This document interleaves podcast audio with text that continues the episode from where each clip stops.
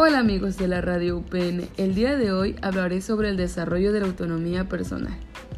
El desarrollo de la autonomía personal implica la adquisición y maduración de las capacidades personales básicas, entre las que se destacan el autoconcepto, el autoestima, la autopercepción, el autocontrol emocional, la expresión adecuada de la contrariedad y los sentimientos, la empatía, la perseverancia, el respeto a los demás, el conocimiento de sí mismo, la toma reflexiva de decisiones y la responsabilidad.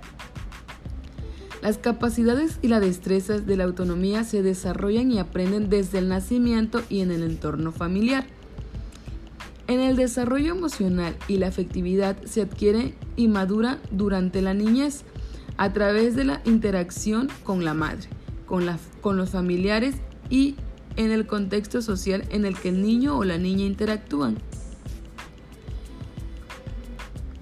La educación y el desarrollo de las destrezas y habilidades de la autonomía personal de expresión de emociones y sentimientos cuando los niños y las niñas se escolarizan en la educación infantil, poseen un desarrollo emocional, afectivo, sentimental, adquirido en el medio familiar, que condicionará sus aprendizajes escolares y la maduración en sus procesos de autonomía e iniciativa personal en el entorno escolar.